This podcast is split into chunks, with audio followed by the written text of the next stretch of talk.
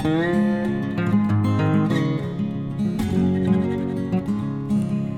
你好，欢迎收听《太太太乡下》。你身边有 LGBTQ 的朋友吗？你和他们相处的时候感觉如何呢？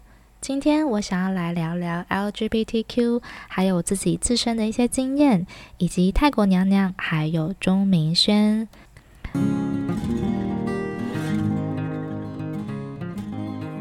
在节目开始之前，我想要谢谢一个听众，他的名字叫做雪糕。他其实是在八月一号的时候传讯息给我的。那我在录音的此刻已经是八月十四号了，所以我已经两个礼拜没有录音了。因为这两个礼拜我老公出差，再加上我自己顾小孩，然后每天好忙哦。小孩睡觉时间好像也变得少一点了。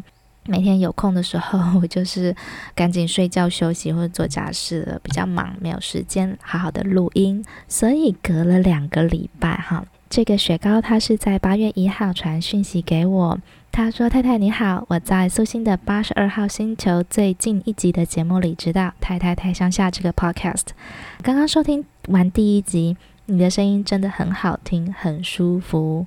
谢谢雪糕的称赞，我听到别人称赞我的声音就是很好听、很舒服，我都会觉得很开心。其实应该正常人都是这样啦，听到别人称赞都会觉得很开心。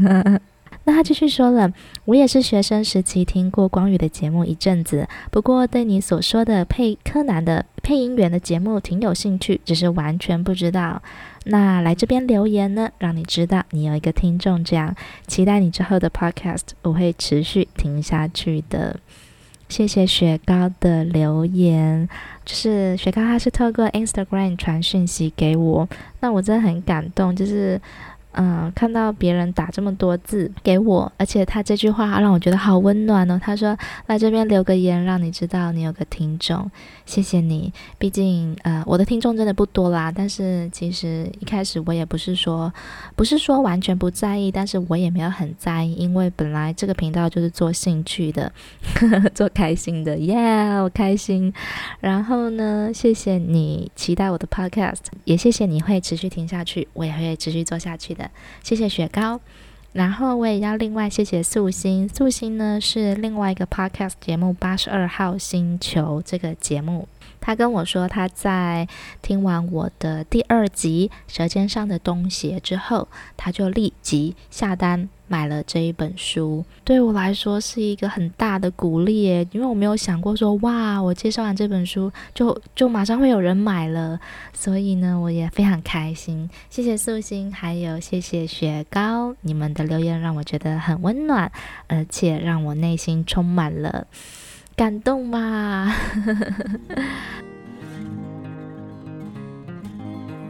好，接下来我们就要来聊聊 LGBTQ。在台湾很多人都知道 LGBTQ，那我还是大概讲一下。L is for lesbian，就是啊、蕾丝边，通常就是指女生喜欢女生。那 G is for gay，gay 就是指男同志。B is for bisexual，B 指的就是双性恋，只会对同性或是异性的人产生爱情或是被吸引这样子。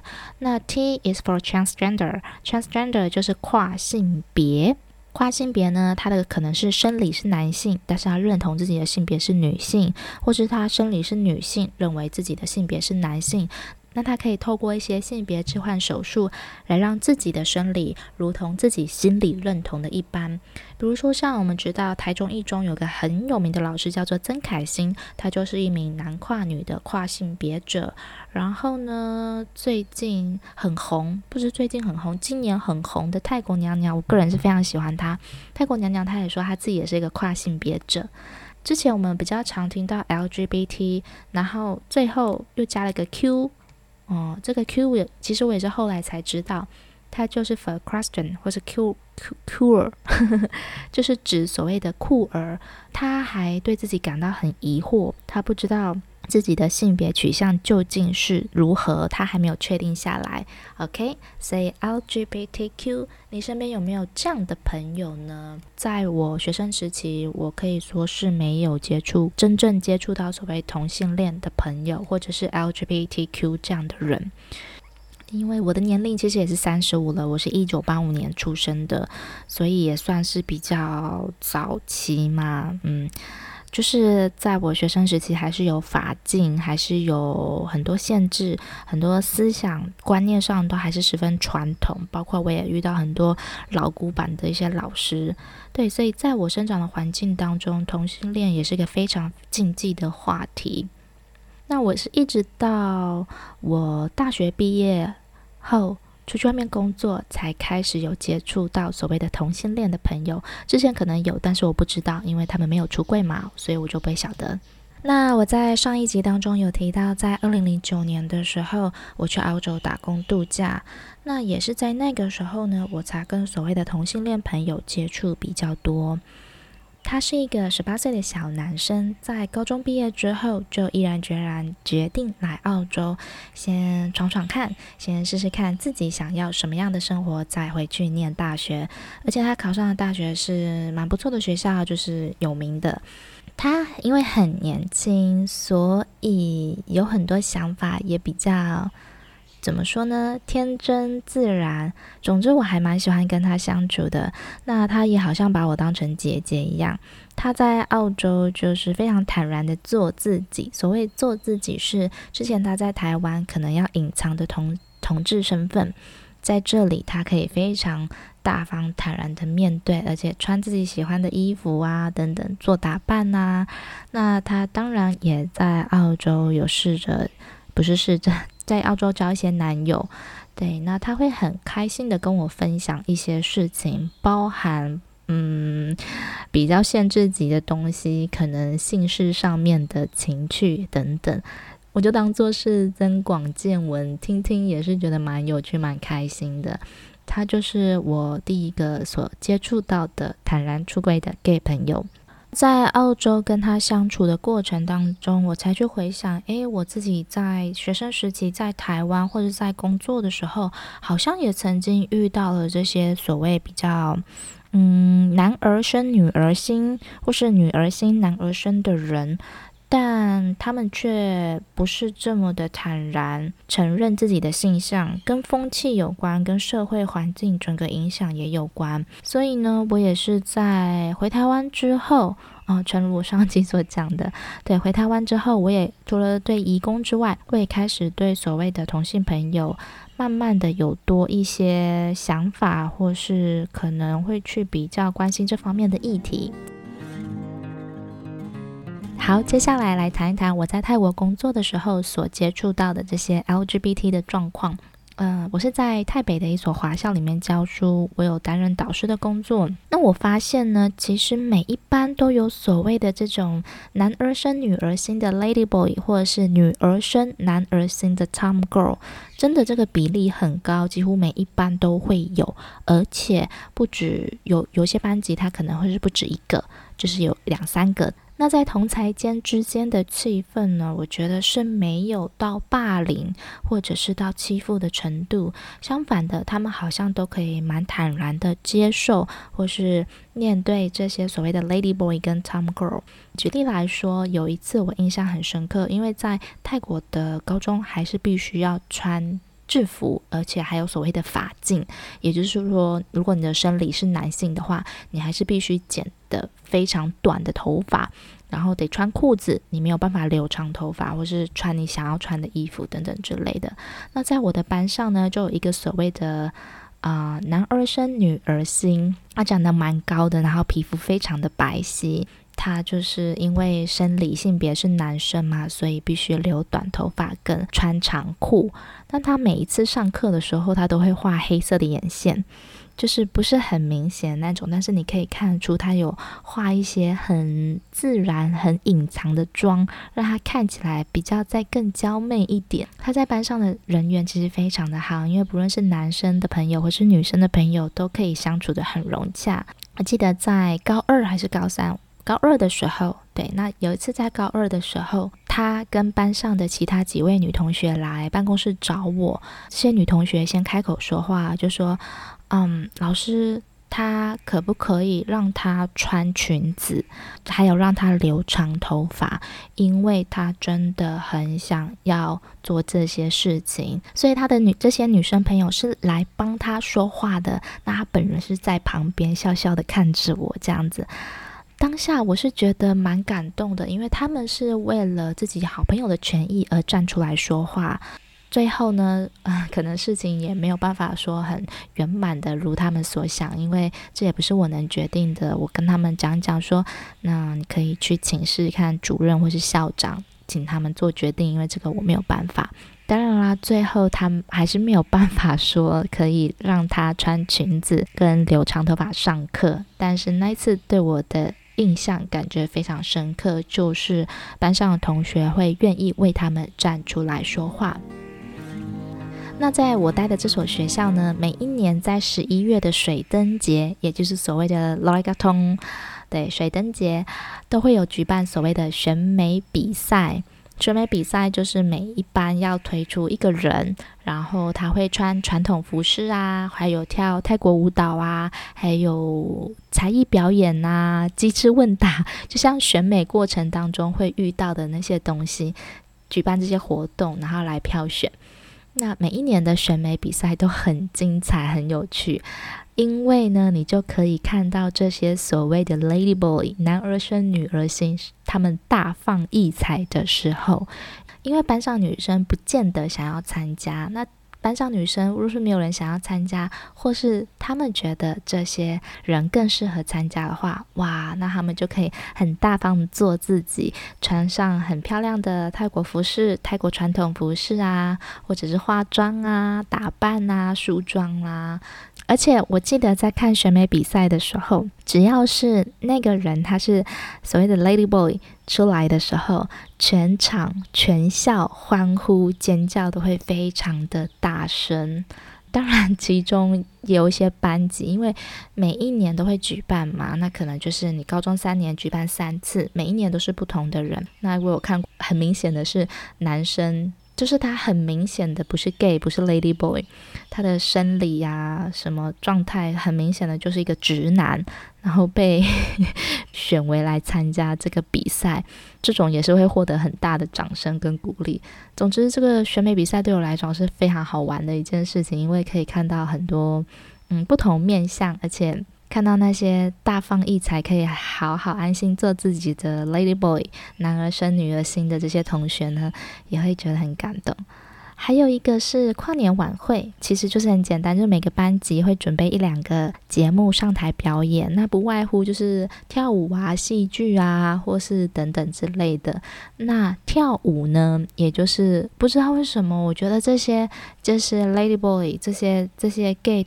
Gay 学生呢，他们在跳舞的时候都是非常的柔媚，非常的好看呢，就是跳起舞来特别的好看。他们在跨年晚会上也会做很多变装的动作，甚至呢，你可以看到，就是在跨年晚会的这个表演节目上，就是他带头，就是带领这些啊、班上的学生们一起来从事这样子一个活动，可能由他编舞，由他选择服装。以我自己个人在在泰北学校所感受到的这些经验来说，同学们之间其实大部分都是很包容、很互相帮忙，并不会出现很严重的欺负或是霸凌的现象。对于这些呃 Lady Boy 或是 Tom Girl，我接触的所谓的男儿身女儿心的 Lady Boy 比较多，那所谓的 Tom Girl，他们就是。在篮球比赛的时候会大放异彩，因为有分所谓的男篮跟女篮。那女篮的话，你就会看他们帅气的姿势，而且很多女生都会为他们尖叫，因为真的是，真的是很好看、帅气。我记得有一个 Tom Girl，她长得非常的。非常的好看，非常的帅气，而且是兼具阴柔，就是女性的阴跟男性的阳那种聚集在一起的那种啊，该怎么形容呢？反正就是非常的好看。他的眼睛，对，他的眼睛，他的眼睛好像梁朝伟那一般，就是水亮水亮，很有神，很会说话，闪闪发亮的双眼。有时候上课啊，我跟他对到眼的话，我会不小心被电到一下，因为实在是太帅气的这个女生，然后我会觉得哦，啊，天哪！好像要是一直看着他眼睛，会不小心坠入爱河。这就是我印象比较深刻的。好，那讲完了我自身在学校所接触到的一些体验，可是这是我个人的经验，不代表整个泰国的社会都是这样的。而且这些学生们在所谓毕业出社会后，他们所保持的态度还是一样的吗？其实这有点很难讲，很难说。那我想要继续聊的是关于泰国娘娘。泰国娘娘本名是林正辉。关键评论网有一篇关于她的报道，里面就有说呢，在被问到，就是泰国娘娘在被问到是否觉得泰国对 LGBT 群体相对包容的时候。她说：“我觉得包容带有一种上下的关系。泰国很包容没有错，但这个词是我在上，你在下的意思。我觉得应该还是要尊重。就我个人的理解，我非常认同他说的话，因为泰国是一个阶级制度非常明显的，它不会像印度种姓制度这么的。”鲜明这么的清楚划分，它常常是在心里的一种感觉，比较隐晦的，好像潜规则的那一种。那泰国的包容是很包容，没有错，但是它真的有来自于心底的尊重吗？泰国人对于所谓的人妖跟变性人从事性产业工作的时候，他们所抱持的态度，真的有尊重吗？其实这倒未必。接着呢，这个泰国娘娘在这篇报道当中，她还有继续提说，泰国的包容心态存有上下的位阶关系，歧视还是存在的。也许不像穆斯林较多的马来西亚和印尼等邻国严重，也或许如同有人说的，泰国是一个佛教国家，所以人民相处比较和谐。但社会上多数人的心态还是保持着，只要自己的子女不是同性恋就好。就是很多父母他们会觉得说，自己的子女若是同性恋或是 LGBT 其中一员的话，他们会觉得没有办法接受，还是会很排斥，或者是逐出家门，这种都有可能。这种心态要该怎么解读呢？真的是算对 LGBT 友好吗？泰国娘娘这边提出了质疑。那另外呢，她也提到了像是泰国校园里面的性教育，其实 LGBT 的议题还是像禁忌般的存在，课本里面并不会教。也呢，在泰国学校课本里面呢，被教导的是同志是不正常的。同志性别认同混乱，同志有精神障碍，还有不要跟同志接触等等内容。虽然同志团体很多次反映这个事情，可是教育单位却还是说这是世界卫生组织的标准，而且拒绝改掉相关的内容。所以泰国娘娘记得学校的性别教育确实也不会谈什么 LGBT，所以她国中的时候呢，因为觉得自己的性向跟别人不一样，好像觉得自己不正常，还要求她的母亲带她去看心理医生。在泰国真的是对 LGBT 很友好的国家吗？嗯，随着人的长大，然后出社会的泰国娘娘，她意识到。与其说泰国对 LGBT 包容，倒不如说像是功利主义，像是泼水节啦，很多同志跨性别人士都会参与，这和国家观光收入有关系。我们都知道，泰国的性产业发展其实是还蛮蓬勃的，像是在泰国的帕塔亚那一区，呃，可以算是几乎是以性产业来撑起观光收入的。有钱赚，谁会阻止呢？同志酒吧，他们不是因为要支持 LGBT 而开同志酒吧，他们呢是为了要赚钱。这是资本主义下的运作，不是意识形态上的操作。这个就是泰国娘娘对泰国以包容 LGBT 闻名的真实感受。所以很多事情不是像你表面上看到的那样，你所感受到的。必定是真实的状况，像如同我在学校所感受到，大家同学间对 LGBT 的那种包容、那种互动、那种温暖，在出社会之后，是否还能同样的维持呢？而这种互动是不是来自于心里真正的尊重？这又是另外一种了。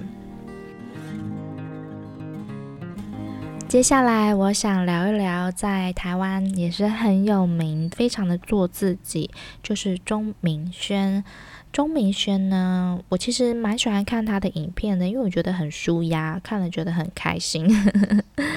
他在自己的影片当中有提到，他今天起床，他决定他自己是谁，他想要当女生就当女生，他想要当男生就当男生，他会从自己的衣服穿着，还有比如说气场、心态来决定他今天想要扮哪一个性别，他并不会受生理生理上的限制。嗯，那这个对我来说也是一种哇哦，对耶，也可以这样的感觉耶。那我觉得在台湾，像他可以这样这么清楚，而且勇敢地说出自己这样的状态的人，其实并不多。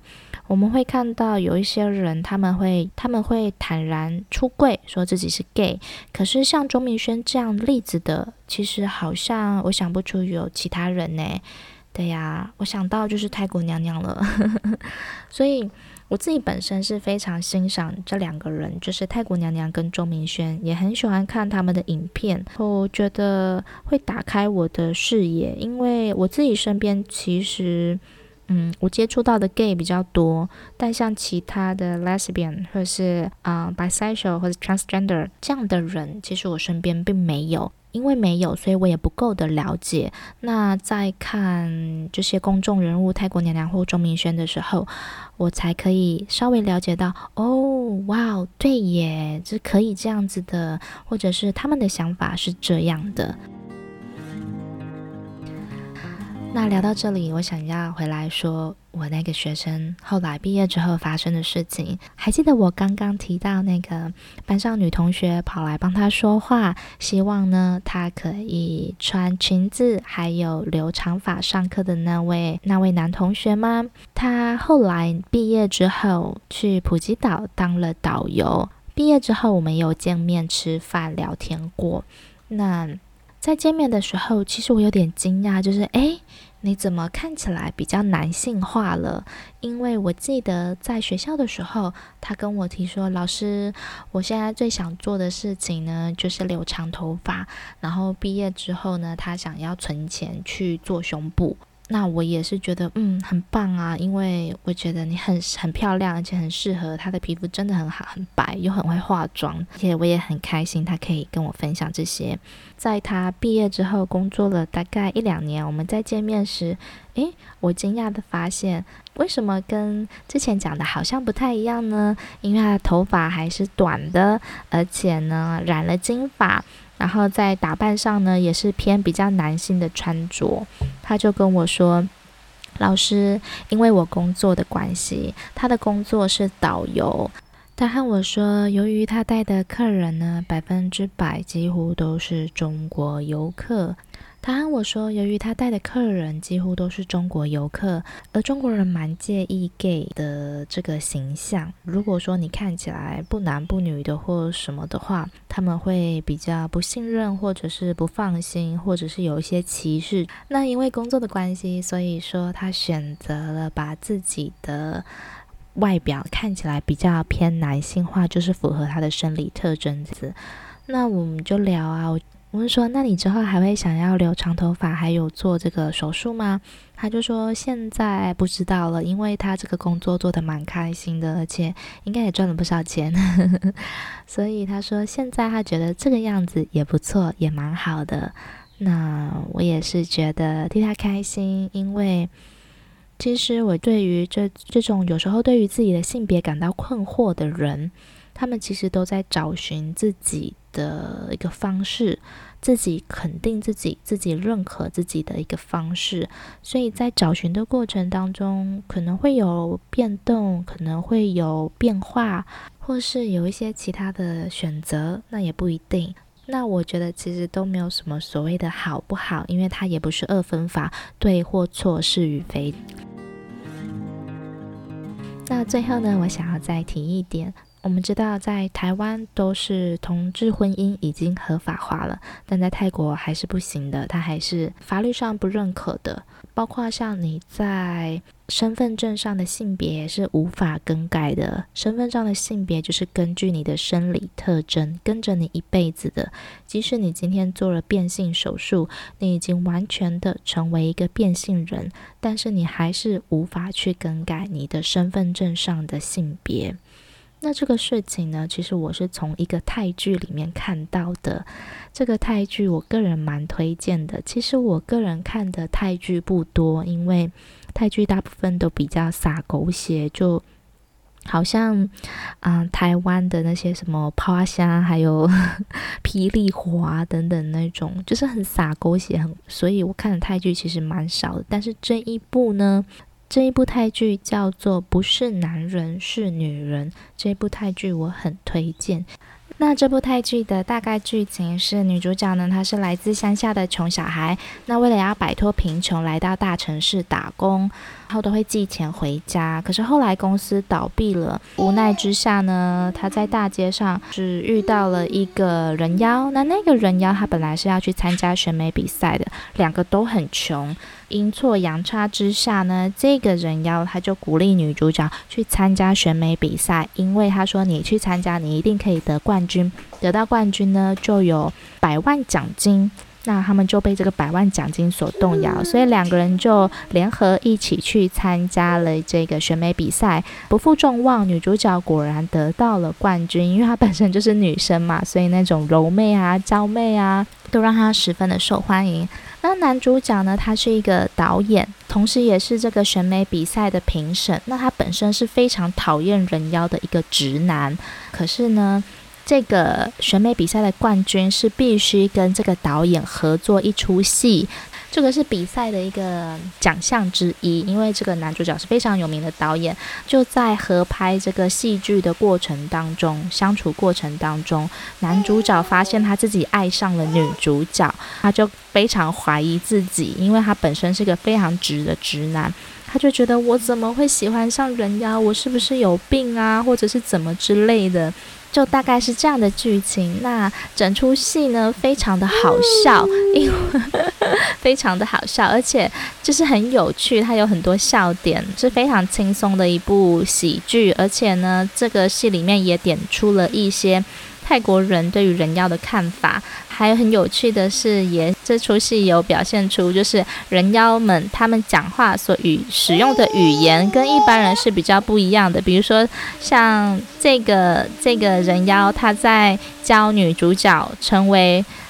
嗯，因为女主角已经成为冠军了嘛，大家都认定她是一个人妖，那她就要教女主角说，你的行为举止谈吐都要像个人妖，不要被人家拆穿，不要被看破，不然他们这个奖金啊就会不见嘛。所以呢，呃，她在教的这些过程当中，就是很有趣，笑料百出。当然后来纸还是包不住火，所以个女主角她因为说谎而。当上冠军这件事情还是被爆料、被发现了。被发现之后呢，负面负评声浪一直来，而且呢，他的粉丝们都大骂这个女主角。原本都是他的粉丝的人妖们也进而攻击他，而且不理解他。后续发展怎么样呢？我建议大家可以去看看，因为这出戏真的很好笑，而且女主角非常的漂亮。嗯、女主角就是演泰国喜剧鬼片《凄厉人妻》的女主角。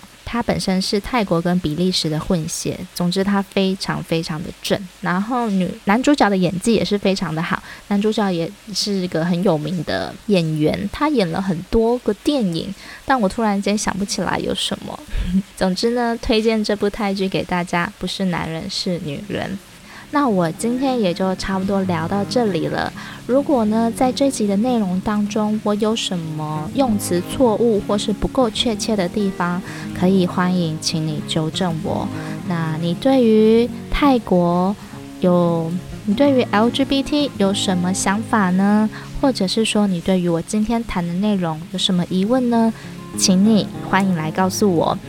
那也很希望你能够订阅我的 Instagram，请到 Instagram 上搜寻 Tai Country T A I C O U N T R Y。对了，如果你想要鼓励我一下，也很欢迎你到 Apple Podcast 给我一个评分跟留言。目前是还没有评分啦，所以我还蛮期待的。不知道什么时候会出现第一个评分，会不会是一星呢，还是三星？当然，我最希望是五星嘛。但可遇不可求，没有关系。今天的节目就分享到这里喽，希望下次你还可以再继续收听我的节目。就这样喽，拜拜。